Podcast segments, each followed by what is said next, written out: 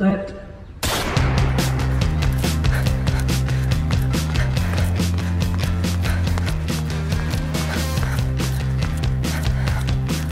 Podium Podcast. Lo mejor está por escuchar.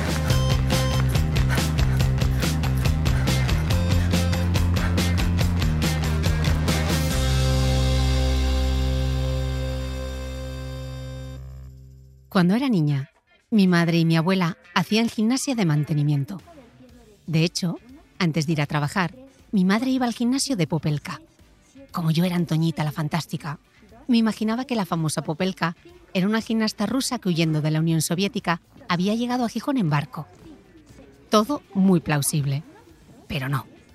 Popelka, que se apellidaba Sousa, era de origen uruguayo.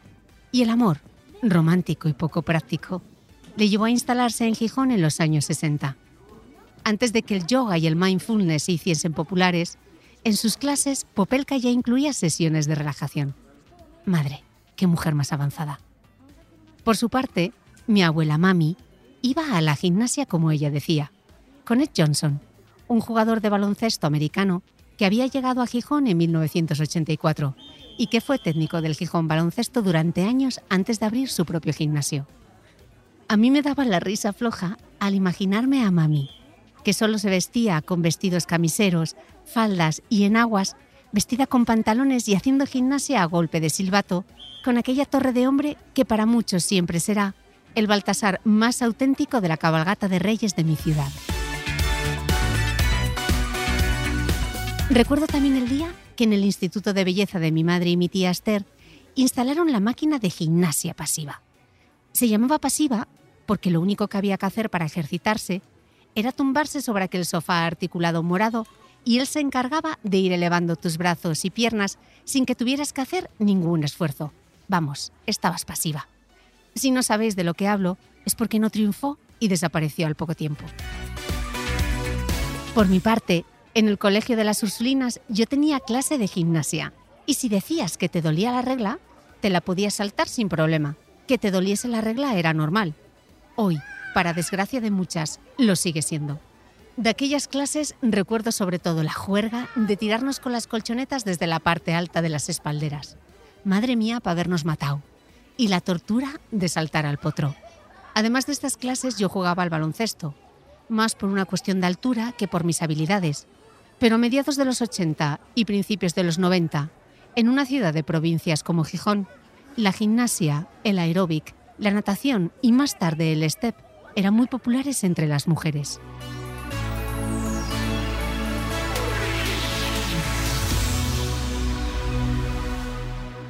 En los tres episodios anteriores hemos hablado de corredoras que perseguían ser reconocidas como atletas. Y puede parecer que el resto de las mujeres no se movían. Lamentablemente no lo hacían en masa. Y no recuerdo ver a mujeres correr por parques o en carreras populares como ahora.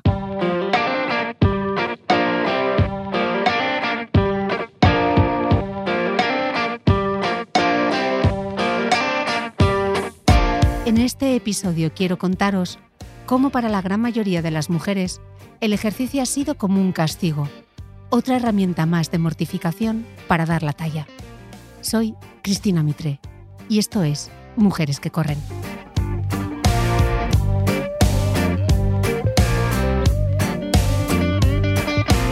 Mujeres que Corren es una producción original de Podium Podcast.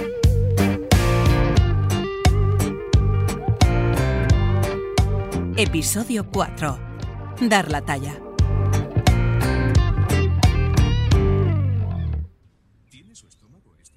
Lo estáis esperando, lo sé.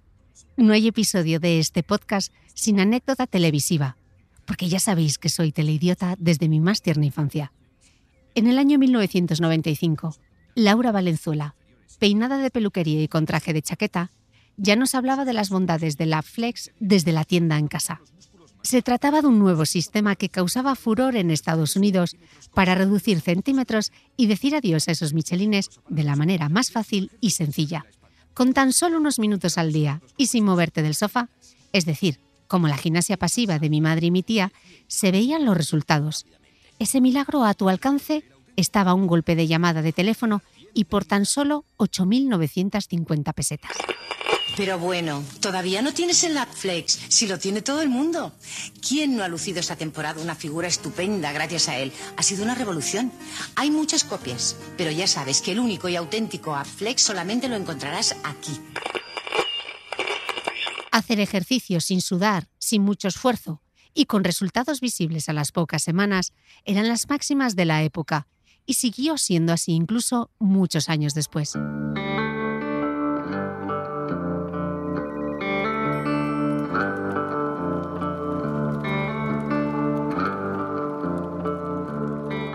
En 2012 yo dirigía la sección de belleza de la revista Elle.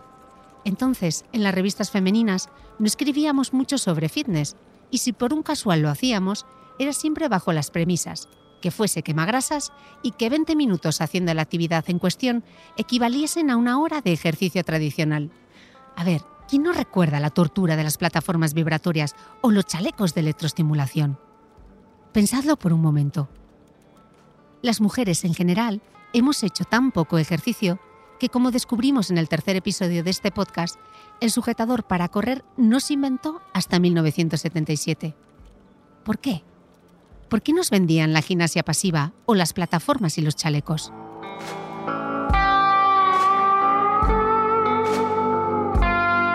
En su libro Let's Get Physical, How Women Discovered Exercise and Reshaped the World, Daniel Friedman recuerda algo que las que sois seguidoras de mi querida Nuria Pérez ya sabéis.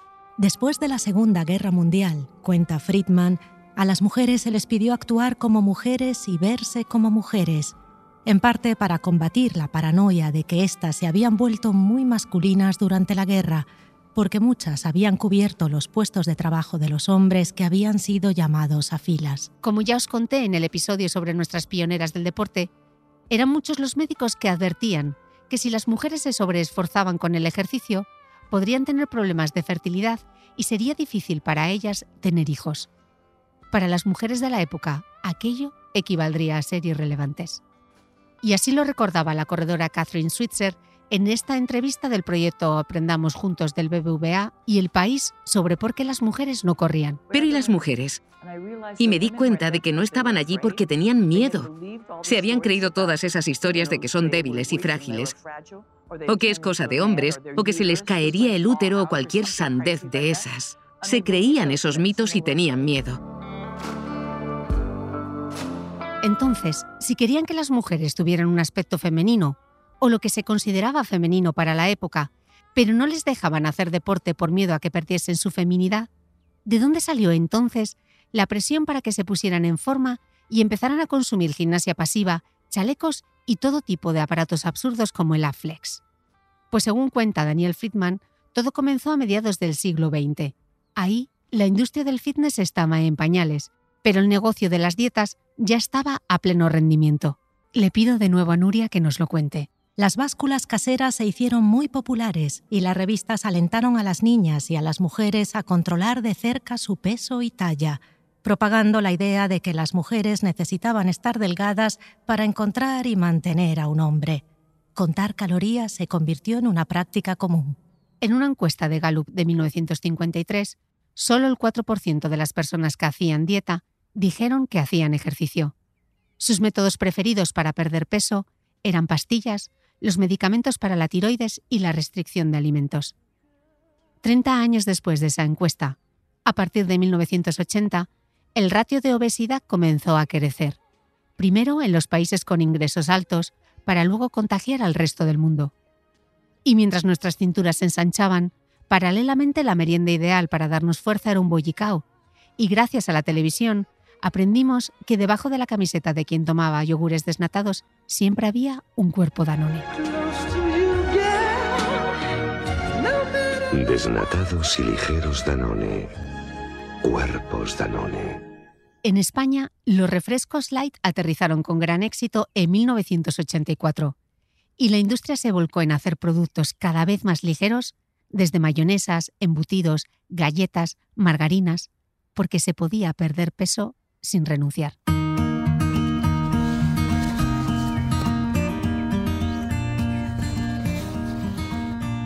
El pasado verano a mi hermano Luis le tocó hacer limpieza del trastero de casa de mis padres y allí aparecieron varias cajas con mis cosas. Mi madre, a quien yo he llamado siempre el brazo de Dios, fue sin saberlo la discípula número uno de Mericondo en Gijón.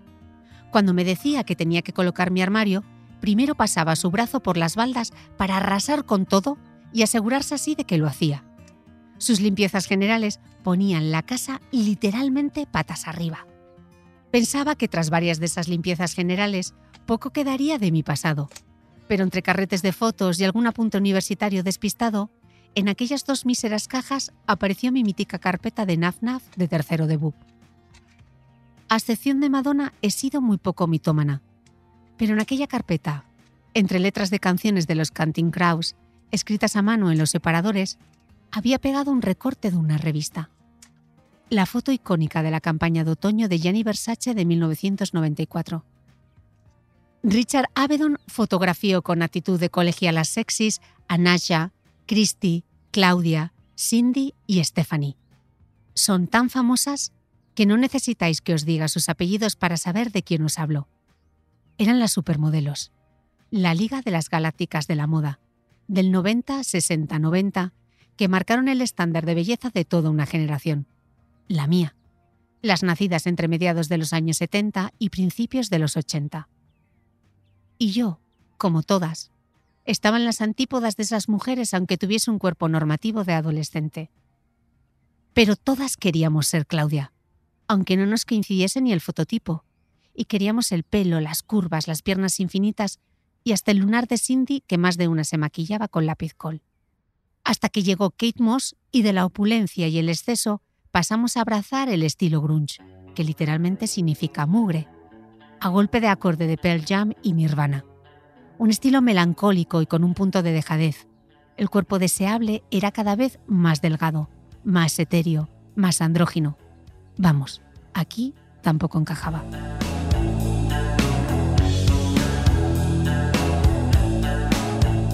Y aunque la moda iba por un lado, la realidad de nuestros cuerpos era y es otra. Como escribe Louise Froscoff en su libro Calories and Corsets, muchas de nosotras vivimos bajo la tiranía de una forma corporal prescrita culturalmente, donde la dieta es la norma y un cuerpo delgado es el objetivo. Cuando una persona controla la autoestima, es mucho más fácil que baje de peso, peso, peso.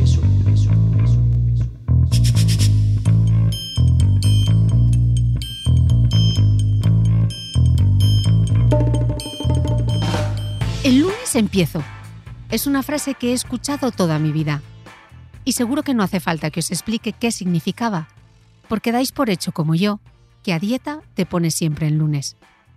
En mi adolescencia conocí a muchas mujeres que estaban a régimen, pero nunca escuché a ningún hombre confesar que se alimentaba a base de lechuga y pechuga de pollo. Carmen Sevilla contaba sin pudor que ella se internaba en la Butchinger, la famosa clínica Butchinger Wilhelmi. Espera, Voy a pedirle a mi amiga Greta que nos lo pronuncie bien en alemán. Buchinger Wilhelmi. Ahora sí, la clínica estaba en Marbella y allí acudían muchos miembros de la Jet Set para meterse en cintura. Mis tías y mi madre en Gijón iban a Don Ortega para hacer régimen. Y recuerdo que en mi adolescencia no parábamos de mascar chicles sin azúcar Happy Dent para aplacar el hambre o la ansiedad de no dar nunca la talla. Y no fui la única. No conozco a una sola mujer de mi entorno que no haya tenido una relación problemática con su propio cuerpo. Mi amiga Amaya Oscunce lo cuenta así en su libro La idea de ti. Desde pequeña me recuerdo metiendo tripa. Esa tripa es parte de mi constitución. Soy alta, mido un metro setenta y tres. Tengo las piernas delgadas y largas, caderas estrechas, poco culo, pero siempre tengo algo de tripa y cuadriles que es la grasa que se queda en la zona de los riñones. Por mucho que engorde, mis tobillos siguen siendo delgadísimos. Por mucho que adelgace, tengo grasa en la tripa y los cuadriles. Tengo 42 años hoy. Me tumbo en el sofá y me tapo con un cojín. Voy por la piscina sin respirar. Me siento en mi coche y sin darme cuenta meto tripa. Acabo de hacerlo al pensar en esa parte de mi cuerpo. He tratado de racionalizar esta relación tan conflictiva y absurda pero no lo consigo.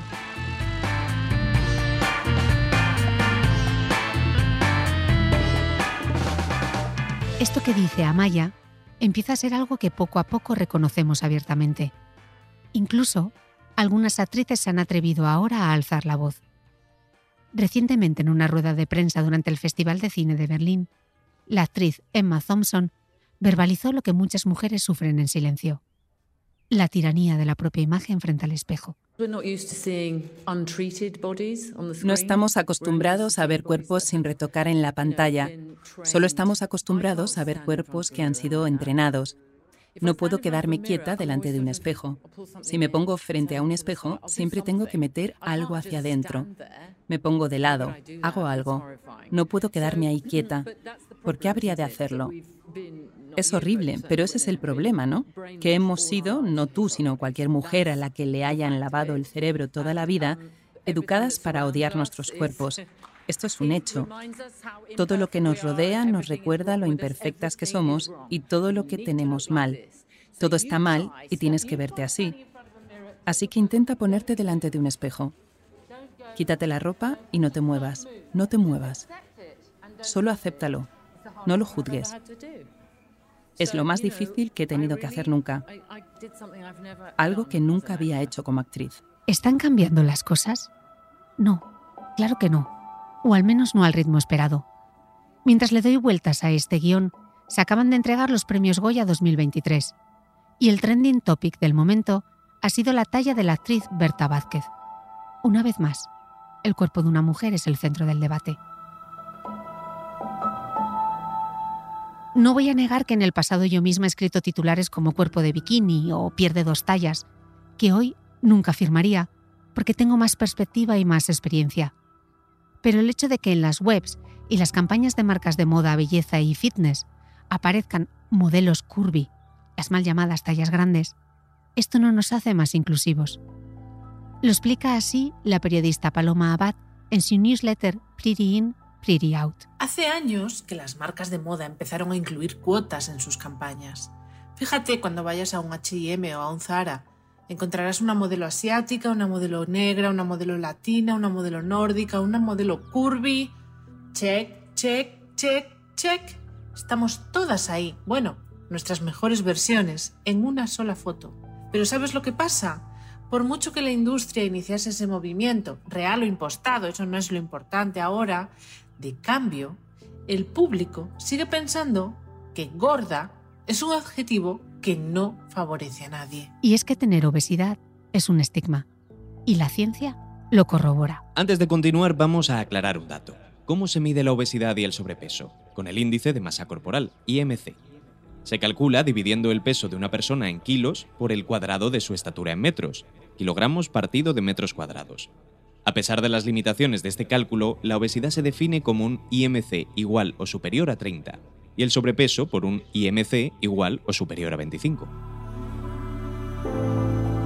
Hoy, más del 25% de los adultos de los países occidentalizados tienen obesidad. Y ya se habla de pandemia. De continuar esta tendencia, para 2025 la prevalencia global de la obesidad alcanzará el 18% de los hombres y alrededor del 21% de las mujeres. Está probado que la obesidad se asocia con un mayor riesgo de desarrollar enfermedades, como la enfermedad cardíaca coronaria, accidentes cerebrovasculares o diabetes mellitus. Pero también se ha demostrado que el estigma social asociado a la obesidad implica sesgos o conductas discriminatorias hacia las personas con sobrepeso u obesidad, incluso por parte de los profesionales de la salud.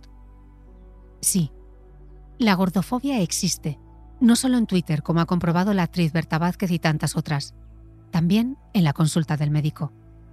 Y estos sesgos pueden influir en cómo los científicos abordan sus investigaciones e inducir a errores y demoras en los diagnósticos de otras enfermedades que pueden sufrir las personas con sobrepeso u obesidad. Es triste y muy desafortunado que con la obesidad pase algo que no ocurre con otras enfermedades como por ejemplo el cáncer. Y me refiero a la culpa y el estigma que arrastra el paciente como si fuese el responsable de su enfermedad por culpa de sus malos hábitos.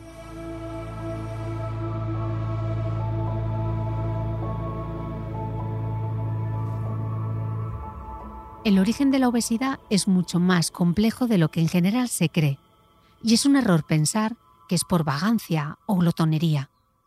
Como de niña me encantaba Eras una vez el cuerpo humano, voy a intentar contaros cómo nuestros genes explican, en parte, el origen de la obesidad, guiándome por un paper publicado en la revista Nature Reviews de Cardiología. Pero lo haré al estilo de mis dibujos favoritos.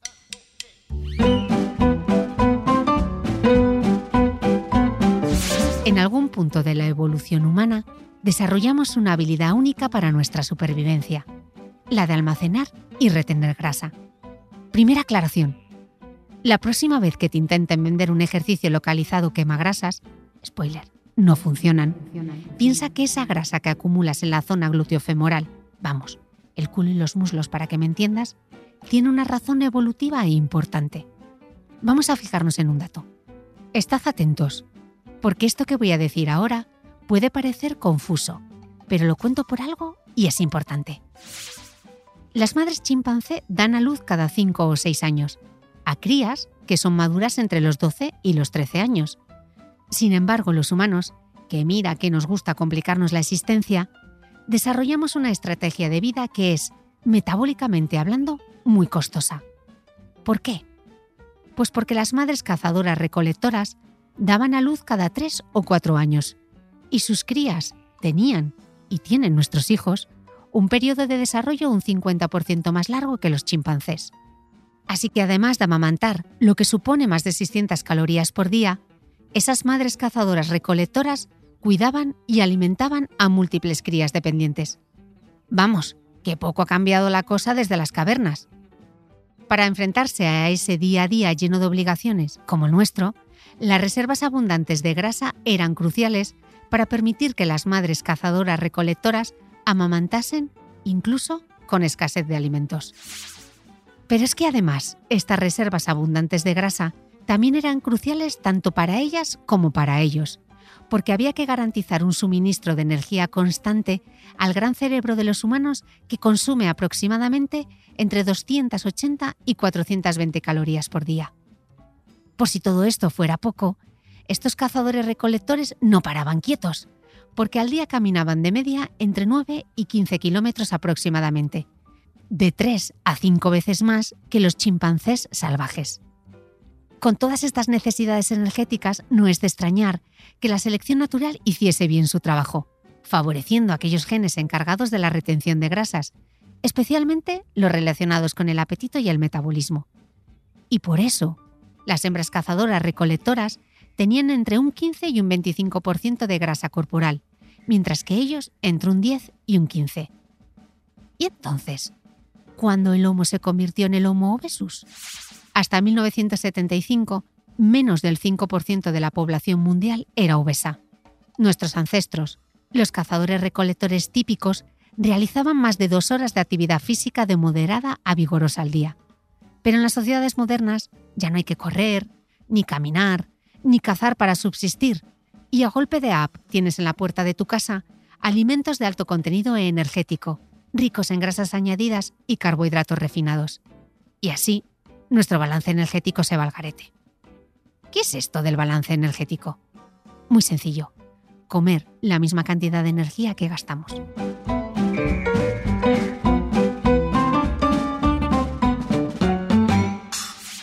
Así que aquí estamos, en 2023, con el balance energético hecho un Cristo y la selección natural que es muy lista. Ella es la responsable de habernos dotado de aquellos genes que favorecían el aumento del apetito y la retención de grasas por si llegaban mal dadas. Esta es una de las causas que pueden explicar por qué nos cuesta tanto perder peso.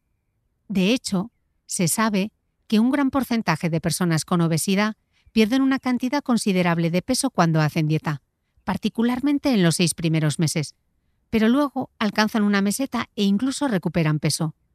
Y es que nuestra propia biología no nos lo pone fácil. No es cuestión de falta de fuerza de voluntad o glotonería. La causa, como veis, es mucho más enrevesada.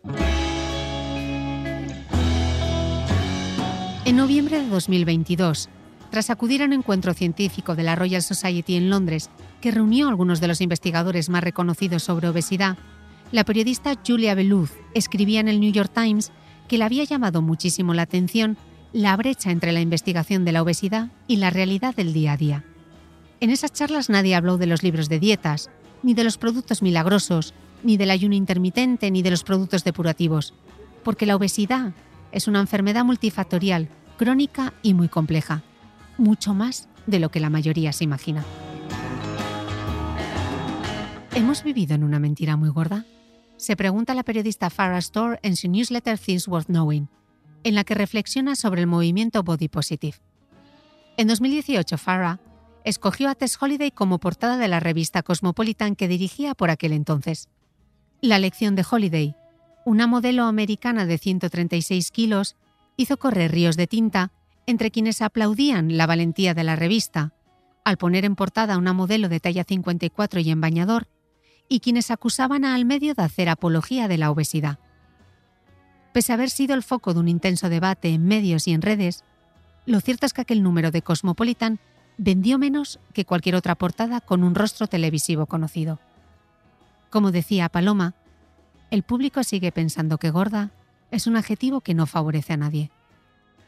Como recuerda Store, en 2019 las pasarelas comenzaron a llenarse de modelos con traseros generosos y pechos bamboleantes. Ashley Cryan, Paloma Alcéser, Alba Claire. Ese mismo año, marcas como Reformation, Anthropology y Veronica Bear introdujeron en sus colecciones tallas grandes que iban más allá de la 42. Las celebrities también se sumaron, hablando finalmente de amar y aceptar sus cuerpos tal y como eran. Parecía una victoria, hasta que todo quedó en silencio.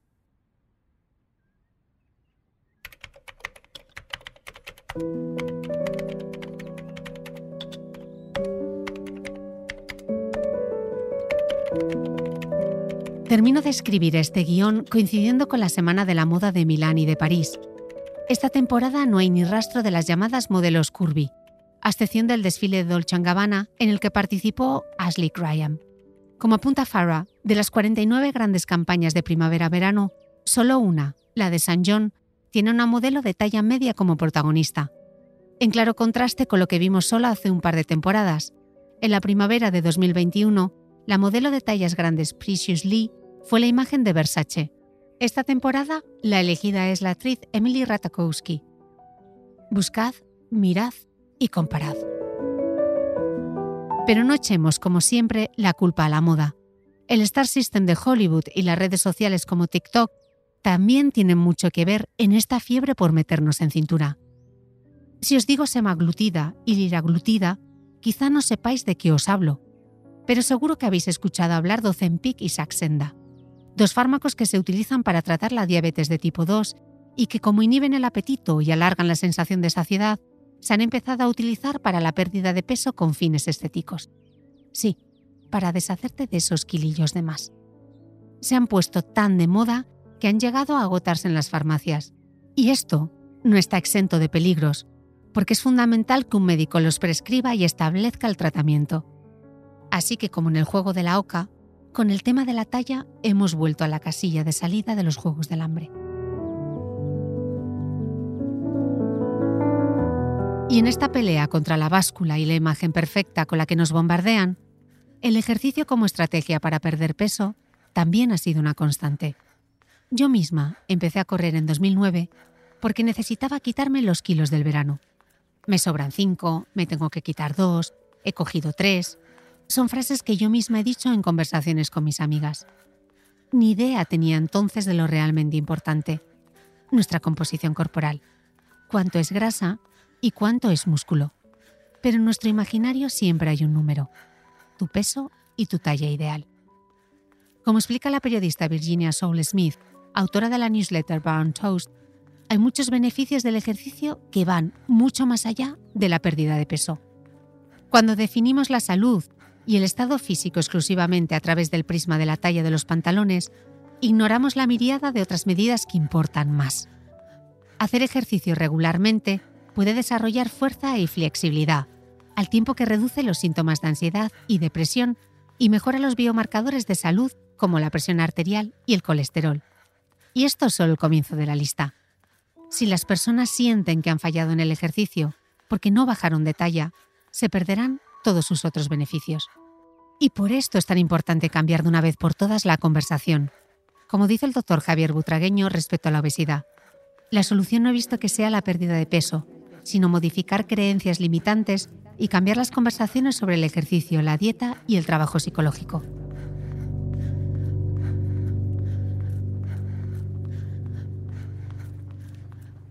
Muchas veces he escuchado que para que una mujer corra solo necesita de la voluntad para hacerlo. Y no es así. El concepto que tienen de su propio cuerpo o imagen puede ser otro obstáculo más. Conozco a mujeres que en pleno verano corren con mallas largas porque se avergüenzan de sus piernas. Y también quienes lo hacen con el cortavientos atado a la cintura para disimular el culo. Cuando empecé a correr no fui consciente del privilegio que suponía hacerlo, así, sin más. Porque aunque ahora en redes se puedan ver cuerpos no normativos haciendo ejercicio, incluso protagonizando campañas deportivas, la realidad es que aún queda mucho por hacer para que las mujeres no se sientan constantemente juzgadas por su aspecto físico.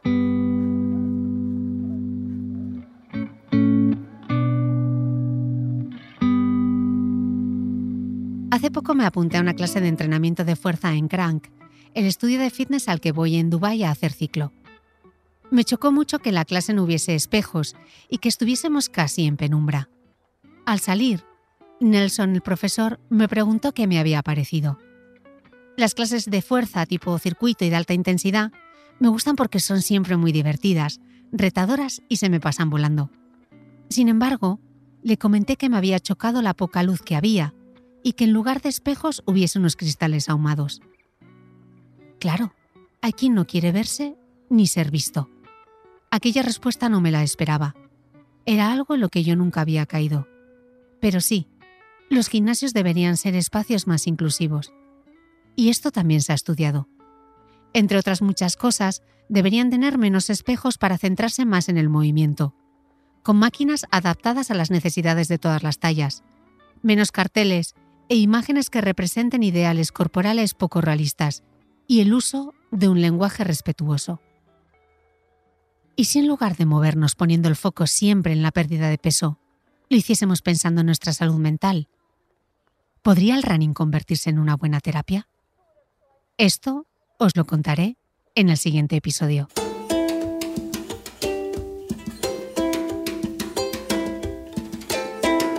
Mujeres que corren es una producción original de Podium Podcast. Idea, guion, dirección y narración, Cristina Mitre. Con diseño sonoro de Elizabeth Búa. Producción, Jesús Blanquiño. Edición, Ana Rivera. Lourdes Moreno Cazalla en la producción ejecutiva.